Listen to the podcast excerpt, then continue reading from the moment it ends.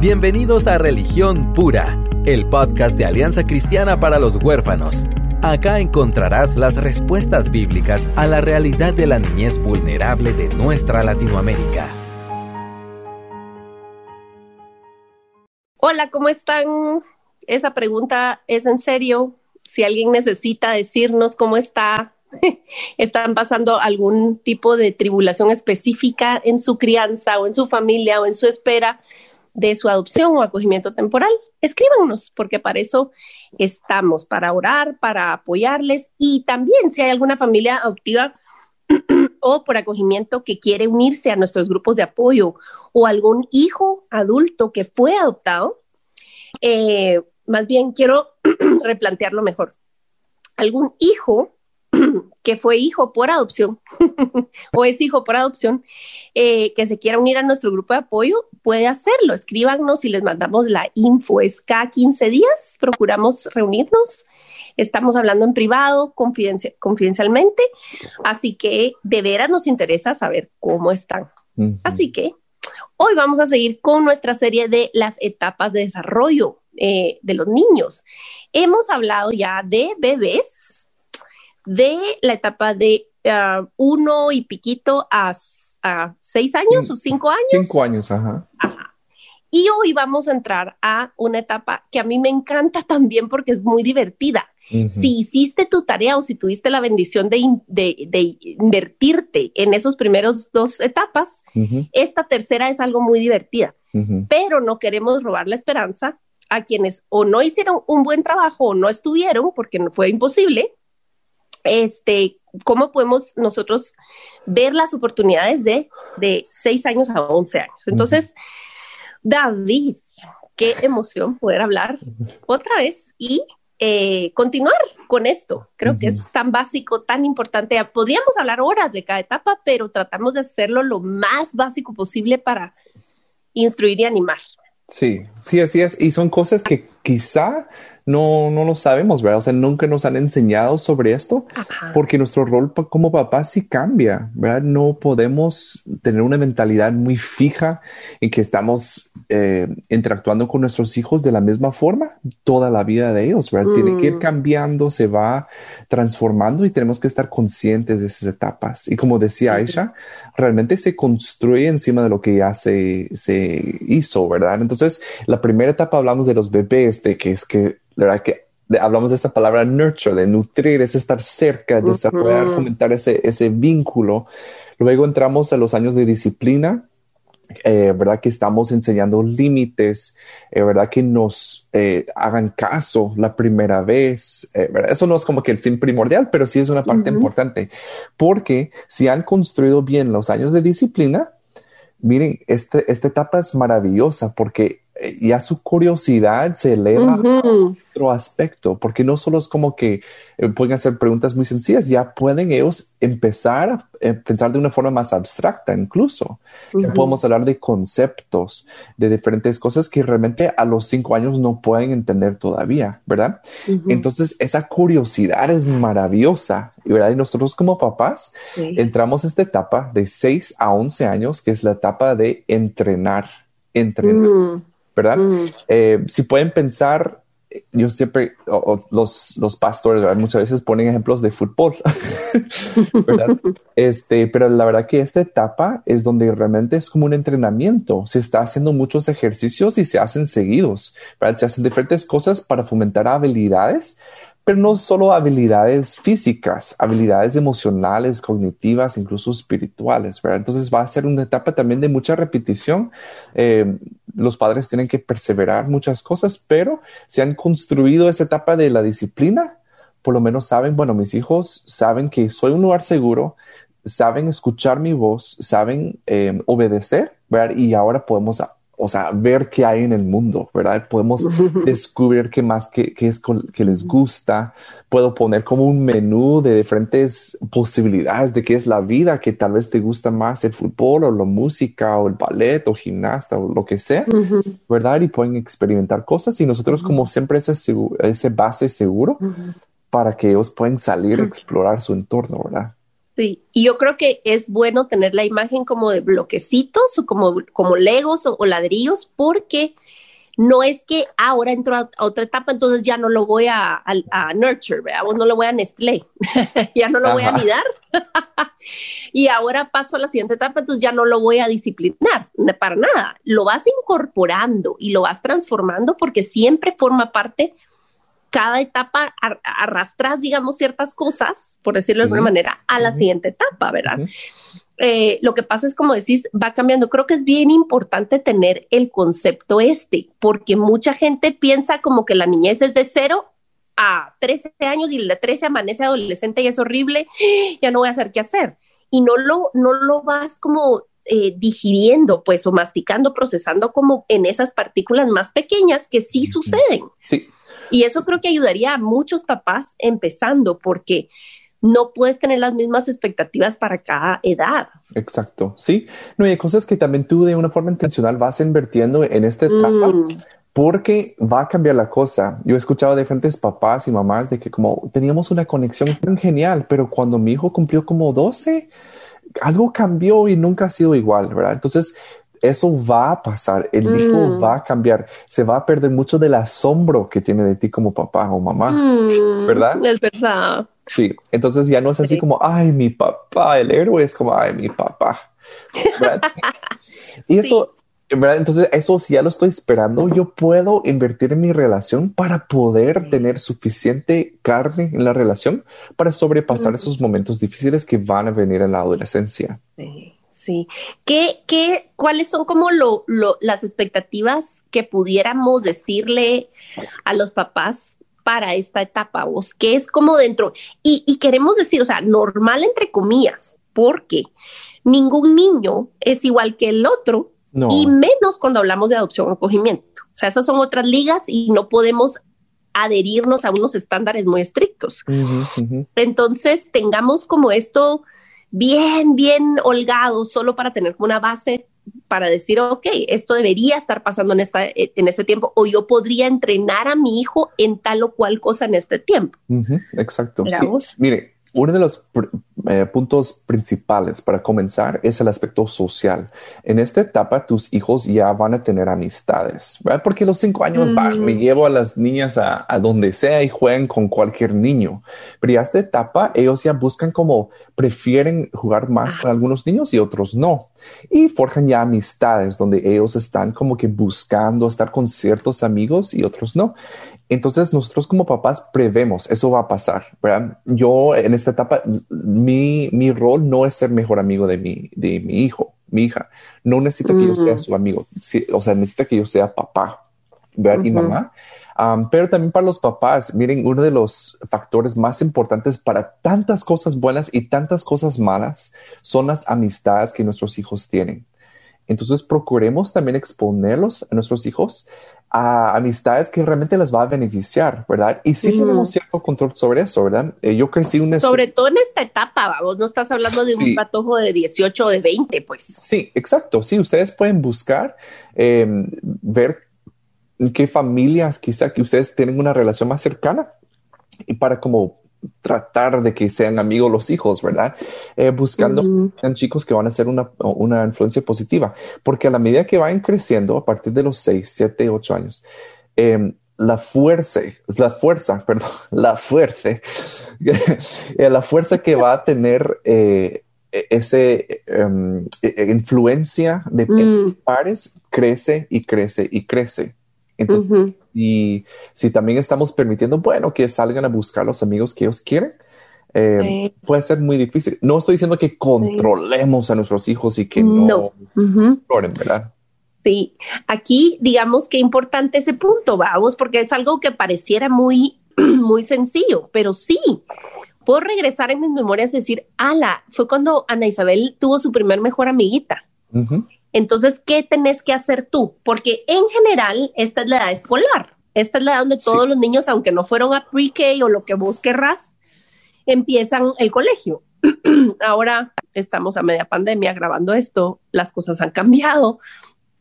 Todo el mundo, la mayoría está disque en homeschool. La verdad es que no es homeschool, es colegio en línea, pues, porque no doy homeschool, o sea, eso es otra cosa.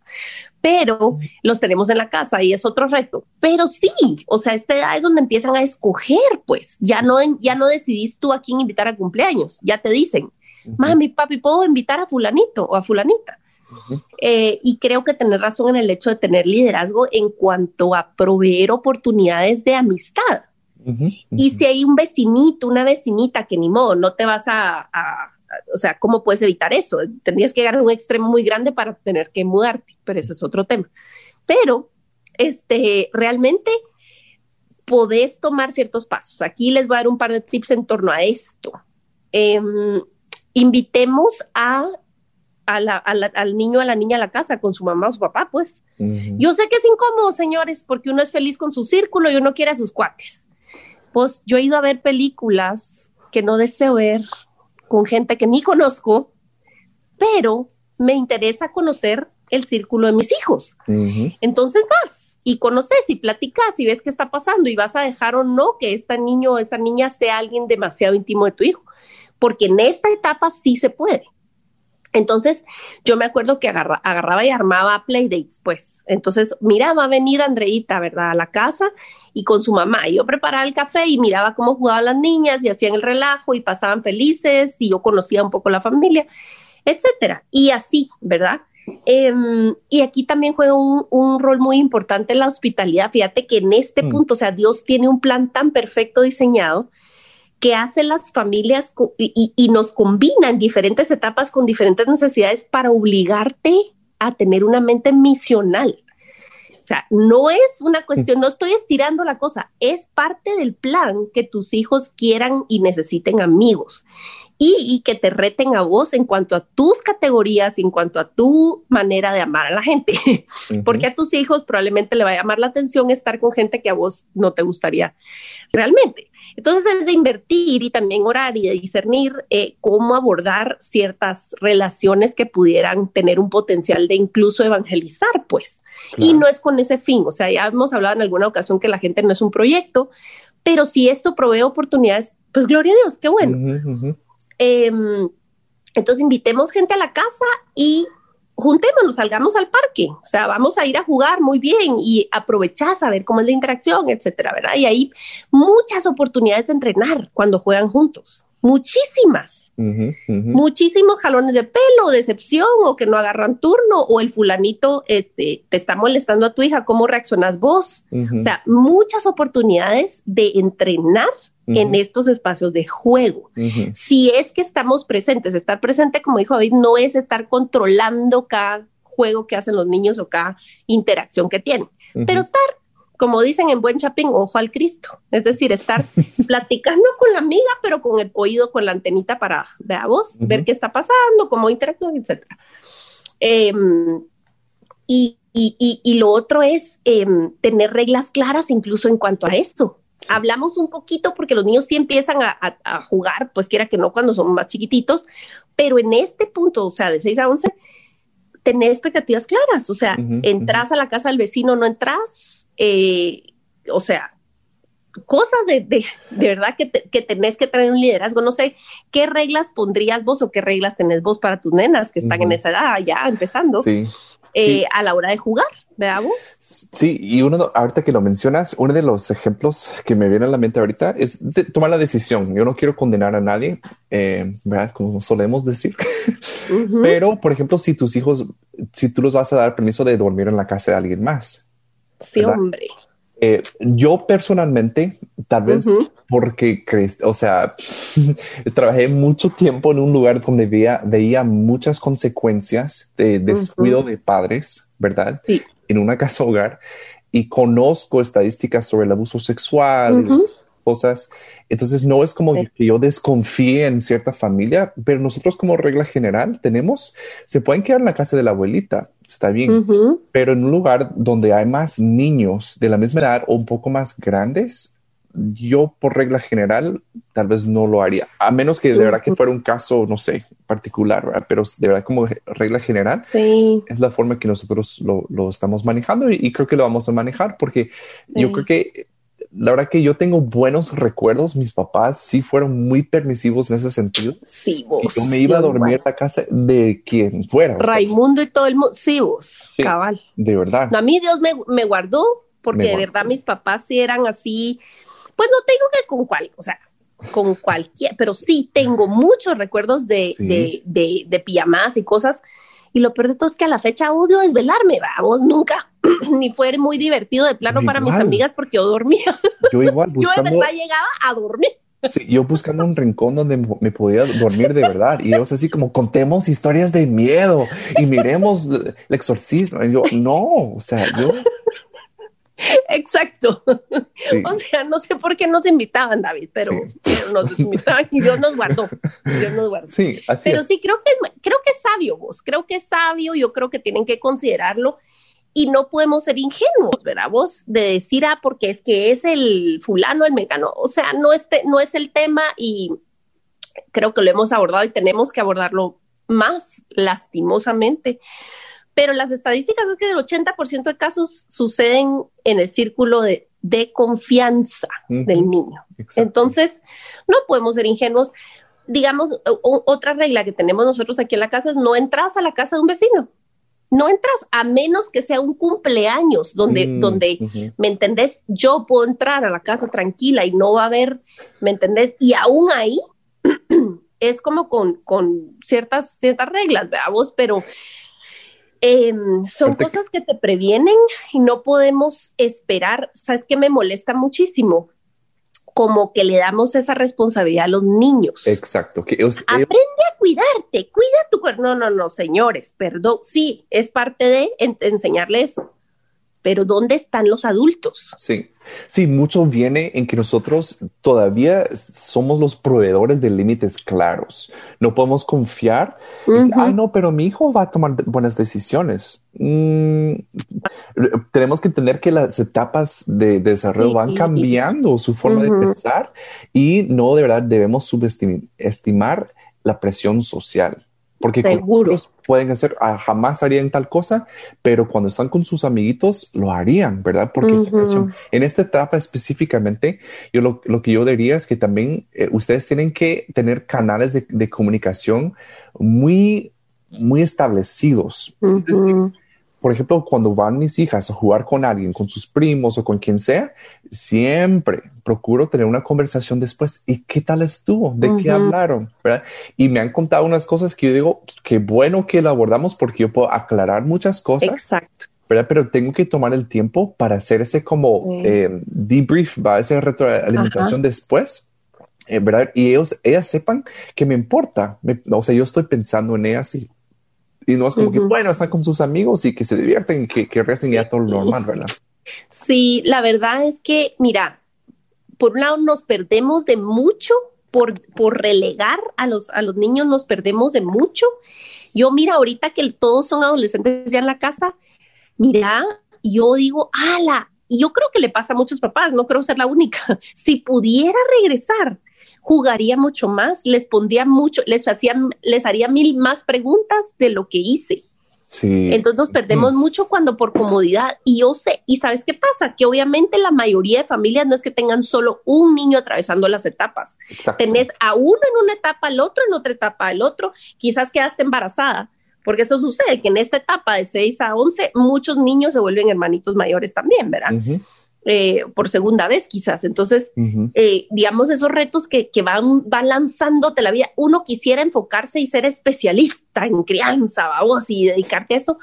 Y no es la verdad, no, no podemos, ¿verdad? O sea, es, el, es eh, lo que queremos con, proveer este recurso es darles como luz en ciertas cosas que quizás no tuviste el tiempo o no tenés cómo aprender de otra manera. Y es necesario que nosotros regresemos a platicar de qué pasa cuando esa etapa o no se vivió bien, no hubo una buena, eh, ahí sí que anidada, no hubo un cuidado eh, bueno para el bebé, no hubo disciplina o hubo, mm. hubo mal, ¿verdad? Vos mal, lo incompleto, ya sea porque vos fallaste o, porque no estuviste, porque, mm. porque sufrió trauma, porque sufrió, sufrió pérdida.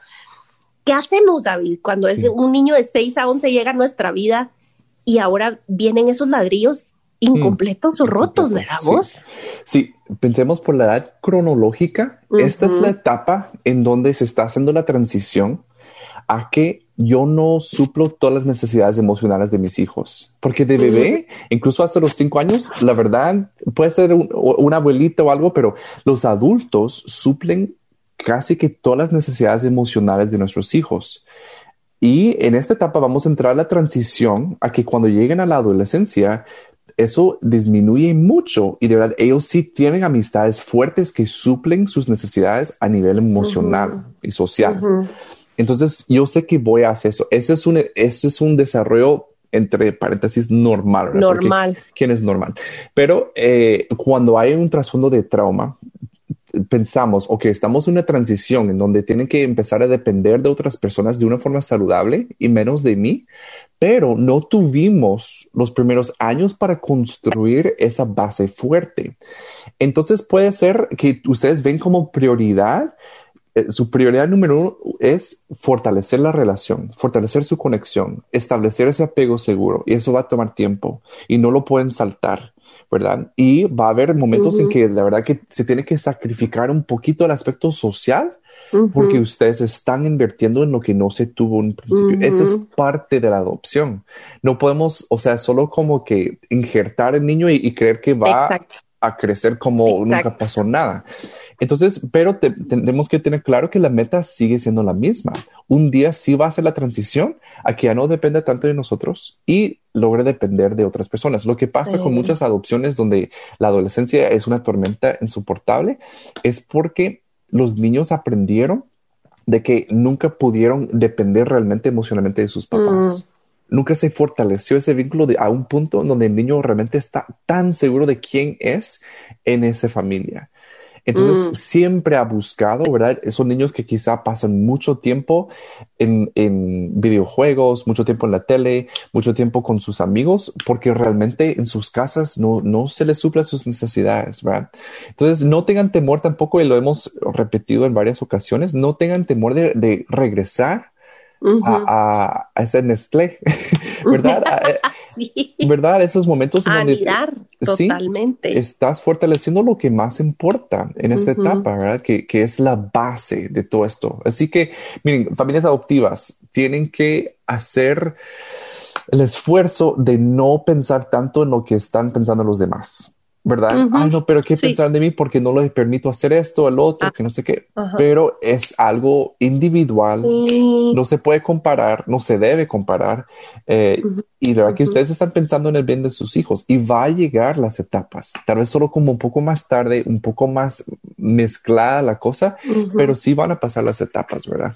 Sí, sí, sí, yo creo que, eh, mira, ahí es donde viene el acompañamiento, porque uno de papá adoptivo tenés tantas dudas, decís, bueno, esto se debe a, su personalidad, yo estoy fallando o es el trauma o, qué es esto, o es la etapa o qué es, ¿verdad vos? Entonces, eh, creo que, que, aquí es donde a mí me duele el corazón de que muchas familias se aventuran y dicen, no, todo está bien, todo ahí vamos bien, ahí está bien, y nunca abordan. Y te digo, creo que niños, yo me, imagínate, eh, darle vino a la, a la familia exactamente en esta etapa, a los seis años y medio. Mm. Y yo veo las fotos, justo ayer estábamos viendo fotos. Yo decía, esta cosita tan chiquitita, pero teníamos unos encontronazos y unas situaciones que vos no, yo miro las fotos y digo, esta cosita tremenda era. Y yo me sorprendía, yo no tenía esa expectativa, ¿verdad? Vos, porque tenía seis añitos en su cuerpo, en su mente, pero más bien emocionalmente o en su mente era o mucho más o mucho menos en ciertas áreas. Mm. Entonces, como que ir aprendiendo, ¿verdad? Eh, eh, en, en, cada, en, en, cada situación hay, hay variables y cada niño requiere algo particular y ahí es donde entra el asunto de la relación. No puedes cortar con la misma tijera, ni siquiera cuando son tus hijos biológicos, menos cuando es por adopción, ¿verdad? Este, y, y, y como es muy reconfortante pensar quién tiene el cronograma, pues, de lo que debería ser. Exacto. Como, ni modo, como el, como el, eh, el, sistema del mundo, o sea, el sistema mundial de educativo, por ejemplo, te tiene estándares, te tiene edades, te tiene ciclos escolares que van de tal fecha a tal fecha. O sea, tú tenés ya tan amoldada la cabeza que así tiene que ser que los papás se afligen muchísimo, en especial con el tema escolar, ¿verdad? Vos, de que debería de hacer tal cosa y porque, ¿verdad? Debería de lograr tal otra y los empujan y yo entiendo, creo que, que, que sí, a veces subestimamos a los niños y su resiliencia, mm. pero comprendamos que quién dijo que así tiene que ser, pues. Puede ser que tu hijo, ¿verdad? De, de 10 años tenga que regresar y tenga que necesitar una rutina como que tuviera un año, pues. ¿Verdad vos? De más compañía, de más estímulo. Vos decime que no cuando adoptás o acoges regresás al, al periodo de disciplina. Claro. Y no, y recuerden, si no oyeron el episodio, regresen. No es matar, no es pegar. disciplina es delimitar límites seguros y dejarlos claros, ¿verdad? Entonces van a, tener que aprender eso contigo, ¿verdad? Y simultáneamente, ¿verdad? O sea, las diferentes etapas al mismo tiempo se están nutriendo cosas del pasado, ¿verdad? Eso es muy difícil navegar, ¿verdad? Eh, pero se, se tiene que, como dices, yo creo que tenemos que tener una mente un poco más abierta a eso y no estar tan aferrados a diferentes escalas que nos dicen como que no, a los tres años ya debería estar haciendo esto, a los seis ya debería. Yo hace poco le escribí a mi hermana que mi hermana es genio, o sea, es, o sea, es increíble. Y con sus hijos ha sido muy diligente. Ellos no tienen televisor en su casa. Wow. ellos son de ese tipo de familia, como que, que, van a un extremo, que yo veo que está bien, o sea, son muy buenos. Eh, y sus hijos también son genios. Entonces yo le escribí con pene como, miren, mira, yo creo que mis hijas ya deberían estar leyendo un poco más y que no sé qué. Y ella me dijo, ay David, pero eh, en esta etapa, o sea, con la pandemia y todo, todos van atrasados con su lectura, así que no te preocupes. Y me dio tanto consuelo escuchar de ella, de que también luchan con lo mismo, ¿verdad? Entonces, tengamos compasión. Pasamos mucho tiempo tratando de forjar una, una fachada de que nuestros hijos van al día.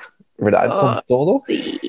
Mire, es desgastante para nosotros porque no es la realidad y hacemos sentir mal a las familias, las demás familias, ¿verdad? Entonces, mm. y, no es algo ni siquiera real, nos estamos comparando con Photoshop, ¿verdad? Sí. no, y sabes qué?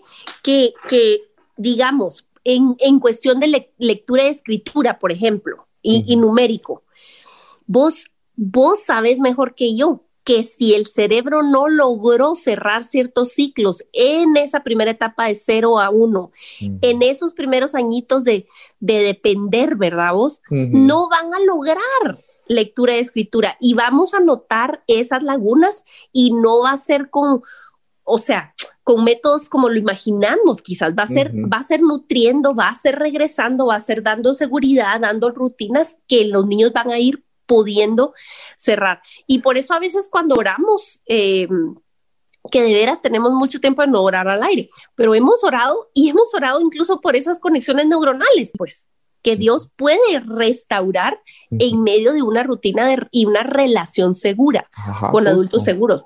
Entonces, es que importante eso, vos, porque si en general el mundo es súper competitivo y yo le tengo medio alergia a los papás que publican las notas de sus hijos y ¿verdad? Con estrellita. Y yo entiendo que el orgullo y la alegría, o sea, de verdad, qué alegría. Sí, ¿verdad? sí, no es como. Este, pero sí se sobrevalora el logro académico, el logro, ¿verdad? Vos en ese sentido, y se desvaloriza lo que es más importante, que al final de cuentas alguien puede no ser muy brillante, pero si es íntegro, si es puntual, si es, ¿me entendés? Eh, son cosas que sí podemos forjar sin importar el trasfondo de los niños. En fin, no quiero minimizar el tema académico. Sí, enseñemos a leer, sí, enseñemos las tablas. Pero este sí, ala, hay una tentación muy grande de competir y de enseñar a tus hijos como trofeos y eso es, eso es no. Sí, sí, la verdad que es, bueno, es dañino para ti como papá, ¿verdad? Porque es creer una mentira. Mm, bueno, hace poco, ¿verdad? Aquí pasó un escándalo de que no sé si viste que unas celebridades se descubrió que habían pagado cantidades de dinero para que sus hijos entraran a una universidad. Miren, o sea, eso para mí es como, refleja mucho de lo que hacemos como papás. Queremos jugar la vuelta, queremos hacer trampa, queremos manipular la cosa para obtener lo que nosotros queremos para nuestros hijos. Y no funciona de esa manera. Totalmente. No esas cosas. Y la, la, doña, la señora esta, que yo la amaba porque era... Yo también, la Lori Loughlin. Sí, pero ese vería, pero es actriz. Entonces, lo que yo amé de ella fue un... Eran los personajes, David, la queríamos porque sí, es buena actriz. Ella era perfecta para Uncle Jesse. sí. Uncle Jesse. Y después, when, pues, eh, When Calls the Heart, que es otra serie que yo empecé a ver toda feliz y era la héroe del pueblo. Ay, no. La alcaldesa vos y es corrupta en su corazón. Como todos nosotros. Como todos en Romanos 3 dice. Sí, pero refleja mucho de lo que hacemos como papás. Pero en esta etapa específicamente no quiero dejar de mencionar de que también van a estar más, eh, quieren, van a querer, perdón, estar más tiempo frente a, las pantallas. Ya es la edad en donde estamos como, ¿será que le damos celular? ¿Será que abre sus redes sociales? Miren, entre más tiempo ustedes pueden prolongar, eso va a ser mejor para ellos. ¿verdad? Entonces no sientan la presión. Mire, puede ser que ellos sean, yo conozco una mamá que dice, mi hijo es el único en su clase que no tiene celular. Gloria a Dios. O sea, de verdad, porque eh, ¿acaso existimos para nosotros comparar con los demás o no? O sea, tenemos que pensar más allá y, si están pasando mucho tiempo frente a pantallas, se va a robar de nuestra ventana de entrenarlos. Eh, porque es única. Busquen, sí, busquen en, nuestro canal de YouTube, Alianza Cristiana para los Huérfanos. David dio un seminario en línea y está grabado completamente, niños y pantallas, para poder horrorizarse como se debe. para que ustedes se espanten como tienen que espantarse qué difícil ese tema. Es, algo que yo hasta, hasta me pesa poder tener que hablarlo, pero es tan necesario. Porque sabes que una mínima cantidad de gente realmente lo entiende y lo o, lo pone por acción, porque creo que todos entendemos, pero no lo ponemos en acción. Sí, queremos em, minimizar el riesgo. Sí, hombre, y, y, miren, no solo en cuestión de desarrollo, de relación, em, en cuestión de, de, de se hacen muy vulnerables los niños, vos, porque todo el tema de trata de personas y todo es real, ustedes, es totalmente real. Y, no vamos a hablar de eso porque hemos hecho otros programas dedicados a eso y está ese seminario, pero no podíamos dejarlo pasar. Sí, sí, solo que lo piensen, ¿verdad? Porque también si sus hijos están experimentando con las amistades y si la fuente principal de las amistades son amistades virtuales, se va a robar de su desarrollo social porque necesitan esa interacción frente a frente, cara a cara, ¿verdad? Entonces tiene que, tenemos que pensar en eso, considerarlo, ellos van a querer más y más, se van a comparar, pero mira, mi prima ya tiene iPad y yo, ¿por qué no? Pero de verdad, no, no tenemos que caer en eso. Bueno, otro aspecto importante de esta etapa, y va a sonar un poco como contradictorio, para mí, esta es la etapa en donde se entrena más también con el tema de la sexualidad. A veces pensamos... Eso es el siguiente tema que te iba a decir, sí. Bueno, estamos en lo mismo. Que a veces creemos, no, la sexualidad se limita a que yo voy a tener una la conversación, entre paréntesis, eh, con mi hijo cuando llegue a tener 13 años, y hablamos de todo eso. Perdón, mis amores, pero ya se perdió ese tiempo, porque a la edad de 6, 7, 8 años ya fueron expuestos a algo, ya saben algo sobre el sexo en sí y que ellos son seres sexuales. Entonces, miren, para nosotros, nosotros empezamos con nombres claros sobre las partes del cuerpo, incluso sobre qué es sexo, cómo llegaron al mundo y todo eso a la edad de 4 o 5 años. Pero en esta etapa de 6 a 11, es donde realmente ellos ya deben saber mucho más, ¿verdad? no estoy diciendo de que obviamente vamos a hacer algo sí, con un pizarrón, veamos, sí, no. Pero de hablarlo, porque si es un tema que no se habla en tu casa, entonces cuando tengan 12 años y empiecen con cambios en sus cuerpos y ¡ah! no van a tener esa base segura y van a creer, van a asumir, ay, con mis papás no puedo hablar de esto, mejor voy a hablar con mis amigos, mejor voy a buscar en Google porque esto nunca se habló en mi casa. Entonces, que sea un tema que se habla libremente, ¿verdad? Eh, siempre, obviamente. Y casualmente, o sea, la vida te provee oportunidades, no es como vamos a hablar de esto después de cenar y lo sentas en la sala, vamos, ¿no? sí, evitemos esas como pláticas forzadas de parte de los papás, de verdad, porque las mejores pláticas más importantes se van a dar de una forma casual, no son cosas obligadas, que todos se sientan y yo voy a dar mi sermón y wow, qué, qué tanto aprendí de eso mi papá cuando me habló durante 45 minutos. No. Ay, sí. Pero una no, no, no, son poco a poco. Y, y, saben, no necesariamente es de como genitales y actos sexuales en sí, sino de sexualidad queremos decir hasta modelar qué es una mujer de acuerdo a la palabra de Dios, cómo es un hombre de acuerdo a la palabra de Dios, cómo se conduce, cómo te, cómo tratas a su mamá. O sea, eso es enseñar acerca de sexualidad también y roles, ¿me entendés? Exacto. Eh, es súper importante y que aquí quiero, quiero tocar un tema que a mí me, carga de verdad eh, y es, es ver cómo em, sexualizamos nenas demasiado pronto.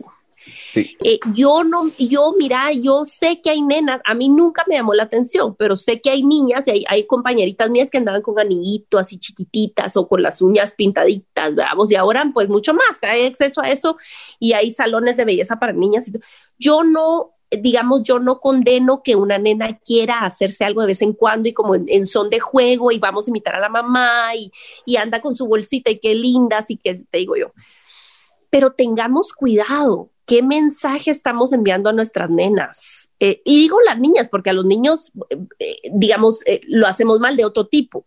Ay, ya besaste a la, ya besaste una niña. Ay, ¿quién te gusta de tu clase? ¿Qué tipo de cosa es esa? O sea, de eso es por otro lado como la cultura macho, ¿verdad? y a las niñas, o sea, tengamos cuidado. ¿Qué le estás diciendo si le estás va a planchar el pelo y si le estás eh, permitiendo el maquillaje muy chiquita? Eh, ¿Me entendés? Ropa que es inadecuada. Muy nena podrá ser, pero ¿qué le estás enseñando que es normal? ¿Y qué le estás enseñando acerca de su propia belleza, verdad? Vos y, y de aceptarse. Eh, es decir, yo no me aparto, está bien, está bien enseñarles a hacer coquetas, arreglarse y que el pelito y que el salón, eh, ¿verdad? Pero tengamos cuidado, de verdad. No, y, saben que algo único de esta etapa, todo lo que van a como adquirir o, conductas o lo que está hablando Aisha, formas de comportarse, hábitos, es resultado de un entrenamiento. ¿Sí? O mm. sea, es un resultado de un entrenamiento, es fruto de eso. Así que hablo con papás, ¡Ah! no sé de dónde salió con eso, que de pronto solo quería eso y solo quería esto y no sé qué. Eh, y, les diría a esos papás, e, es resultado de un entrenamiento. Y si ustedes no los están entrenando, entonces ¿quién? Porque no se les ocurre. Sí, exactamente. Y eso pasa con la mayoría o sus amigos, sus amigas. El rol principal aquí es de papá de entrenar, ¿verdad? No estoy diciendo controlar o, ser los únicos que ustedes tienen como que voz en su oído, pero todo lo que ellos van a hacer en esta etapa como este tipo de cosas es resultado de un entrenamiento. Y si ustedes no tienen como las riendas en ese entrenamiento, YouTube las tiene o Facebook o alguien más, ¿verdad? Así que tengamos mucho cuidado. ajá, y, yo creo que hablo a las mamás aquí. Si, si tu mente está constantemente absorbida por los estándares del mundo y lo que es hermoso y deseable eh, para el mundo, y eso es lo que tú, es lo que deseas y querés, se te va a transparentar. O sea, de, eso es, es, lo que hablas, lo que te llama la atención, lo que te emociona. Tus hijas van a ver, tus hijos van a ver. O sea, si tu rollo es materialista y tu eso es lo que van a ver. No les tenés ni que decir nada, ellos te van a ver. Eh, y también a, lo opuesto, cuando te emociona, cuando, cuando te ven amando la palabra, cuando te ven arrepintiéndote, cuando es otro tipo de belleza, eso también lo van a aprender. ¿Y saben qué? A mí me encanta platicar y hacer preguntas cuando, sobre todo en el tráfico GT, ahora se redujo, pues porque por la, por la pandemia y cuando tuvimos full cuarentena, pues ya no había. Y eso le decía a mis hijos, fíjate que extrañaba bastante como trabarnos en el tráfico y tener conversaciones, ¿verdad? Y preguntarles cosas. Pero tenía oportunidades de repente en el tráfico ver a alguna chica con una faldita chiquitita o con una un escote muy indecente. Y entonces yo, ay, hijo de mucha Pobre Pat, ¿qué creen que, está, que están viendo los, los hombres alrededor? ay, o en son de broma, yo, ay, no, ¿dónde está su mamá? ay, ¿dónde está su mamá? Ella necesita que su mamá le diga algo, ¿verdad? es decir, entonces van oyendo qué cosa consideras aceptable y buena y decente y qué cosa no. Pero entramos al tema de la modestia, pero sí es una etapa, esta etapa para entrenarles en su mente de en este tema, ¿verdad? Sí, otro tipo de entrenamiento, y lo mencioné, eh, ustedes van a utilizar los mismos canales de comunicación en la adolescencia y en su adultez que establecen ahora en esta etapa. Entonces sean muy intencionales de crear momentos predecibles formas en que ustedes abordan temas que sea constante, pero ustedes son presentes. Ustedes en esta etapa tienen el oído completo de su hijo. Ellos los van a escuchar, van a, ¿verdad? Van a hacer mil preguntas y todo. Ahora es cuando ustedes invierten en ese proceso. Contesten sus preguntas. Háganles preguntas ustedes. A ver qué piensan. ¿Están desarrollando qué piensan? ¿verdad? Pero si no lo hacemos, si verdad solo como pasamos la etapa, llegamos a la adolescencia es como, ¡Ah! ¿y por qué no hablamos? ¿Verdad? Y ya no me cuenta nada. ¿verdad? Porque no se puede construir sobre algo que no existe. Entonces, en esta etapa, de verdad, sean intencionales en, en, construir canales de comunicación muy fuertes, ¿verdad? Una confianza de que mi papá yo le puedo abordar, o sea, le puedo hablar de lo que sea. No hay temas tabú, Puedo hacer preguntas y no me va a acercar, no me va, no me va a avergonzar, ¿verdad? o interrumpir. Mira, a mí cómo me ha servido. Y ya vamos a entrar a la adolescencia y, les voy a, repetir como los, los, tips de David que me han servido muchísimo. Pero mm, en cualquier etapa, em, vos no te imaginas a Jesús interrumpiendo a nadie. Menos los hipócritas que decían. Tan simple. Sí, cuando lo ameritaba porque había que callar a alguien, vamos, pero, pero cuando es alguien débil o alguien invulnerable, que todos nuestros hijos lo son, ala, no te lo imaginas interrumpiendo, vamos. Entonces, de verdad resistamos la, la, la tentación. Fallamos mucho, yo fallo mucho en eso. Y, y, le pido al Señor tener pausa y tener calma y escuchar con toda mi cara. Veamos, mm, escuchar con mis oídos, pero con mi postura, voltearme, verlos a los ojos. es importante. Exacto. Comunica muchísimo. Y si querés de verdad que los adolescentes te digan algo, entrenarlos a que vos sí los vas a oír. Exacto. Lo que ellos están diciendo, no lo que tú crees que están diciendo. Exacto. No los interrumpas. Exacto. Es muy cierto. Sí, en esta etapa van a aprender a hablar y tal vez como se, se, se cambia un poquito la adolescencia, pero van a regresar a eso. Entonces, eh, otra cosa, y ya para ir terminando también, eh, que empiecen a tomar decisiones y que sufran las consecuencias. Es el mejor momento para que ellos sufran porque van a sufrir a la par tuya. Entonces, que pueden tomar decisiones pequeñas que fracasen, que tomen la decisión equivocada y que ellos confronten las consecuencias. Y tú a la par de ellos, ¿verdad? Entonces no se trata de imponer, no, así se hace, no, siempre es así. Eso no es entrenar, entrenar también es ellos tienen el conocimiento y que prueben, ¿verdad? Que prueben y que fracasen. Y ahorita que de verdad que, ah, que no, es, no hay tanto en juego, ¿verdad? Que las consecuencias van a ser mínimas, ¿verdad? Pero no debemos permitir que, lleguemos a la adolescencia y ahora estamos hablando de consecuencias más severas para ellos. y están aprendiendo a tomar decisiones, aprendiendo a, lidiar con la frustración, ¿verdad? Expongámonos al, sufrimiento en esta etapa. Ahora, quiero ilustrar esto para que no se lo agarren por donde no es. Por ejemplo, no le vamos a dejar al niño que coma pizza en el colegio. bueno, ese es un mal ejemplo, ahorita no van al colegio. Que van a, tomar el, cereal azucarado que quieren un mes, tres meses seguidos en los tres tiempos de comida bueno y la consecuencia pues es diabético. No, ¿verdad? no, no, no, no, espérense. Hay algo maravillosísimo que yo aprendí en un libro y es dar, dar elecciones, donde tú seguís controlando, las, tú seguís siendo la autoridad, no te está faltando la autoridad y no están poniendo en riesgo al niño y le das a escoger. Esto puede empezar desde los dos años. Ok, mi amor, vamos a, vamos a, a desayunar. ¿Quieres platanitos o panqueques? No le estás diciendo, ¿quieres desayunar? Porque esa pregunta no la vas a honrar. miren, pues otra vez regresamos al tema de mentir. No, eso es mentira. Tiene que comer el niño. Entonces le vas a dar, escoger dos opciones aceptables para ti.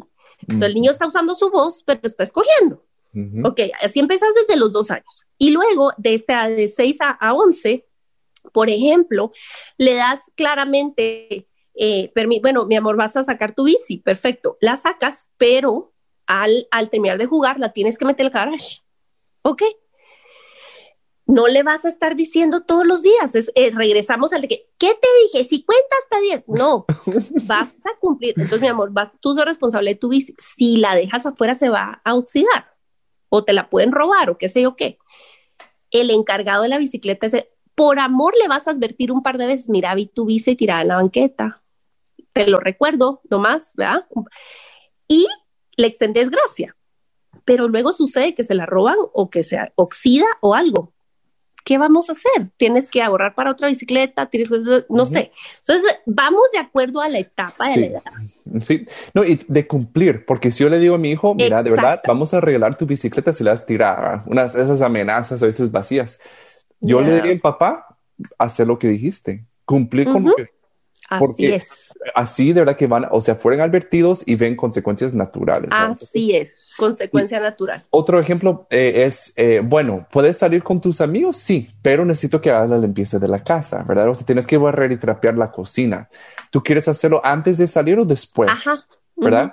Después, ahorita quiero ir. Bueno, entonces regresan todos cansados, sucios. Ay, mamá, ya no quiero hacer la limpieza. Ay, mi hija, lo lamento, va a ser muy difícil, pero, o sea, sí, o sea, es, es, es, tu deber, ¿verdad? Lo dijiste que lo iba a hacer después, así que, porque como papás a veces, ay, ay, sí, mi hija, jugaste mucho, mejor yo lo voy a hacer. No, ellos decidieron que ellos sufran las consecuencias. De eso estoy hablando, ¿cierto? Que no vamos a, darles sí, después como, ay, Exactamente.